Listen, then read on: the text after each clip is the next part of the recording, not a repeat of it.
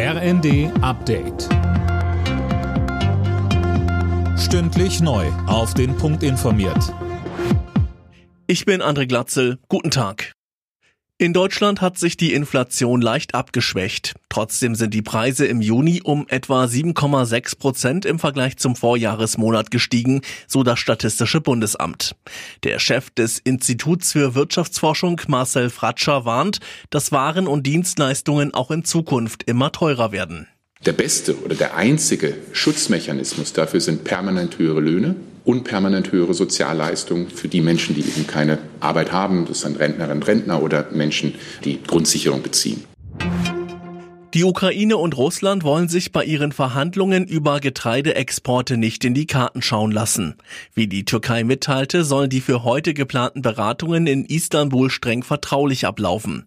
Die Ukraine wirft Russland vor, die Häfen im Schwarzen Meer zu blockieren.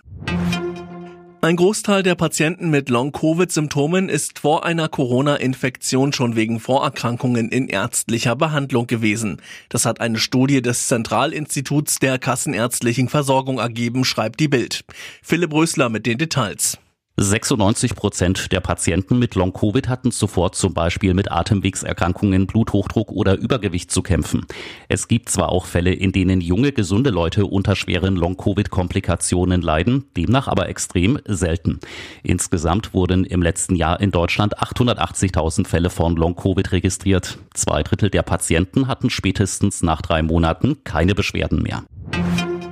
Die Hitzewelle in Westeuropa weitet sich aus. Jetzt werden auch in Frankreich und Großbritannien Temperaturen von weit über 30 Grad erwartet.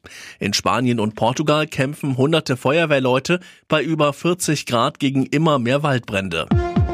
Alle Nachrichten auf rnd.de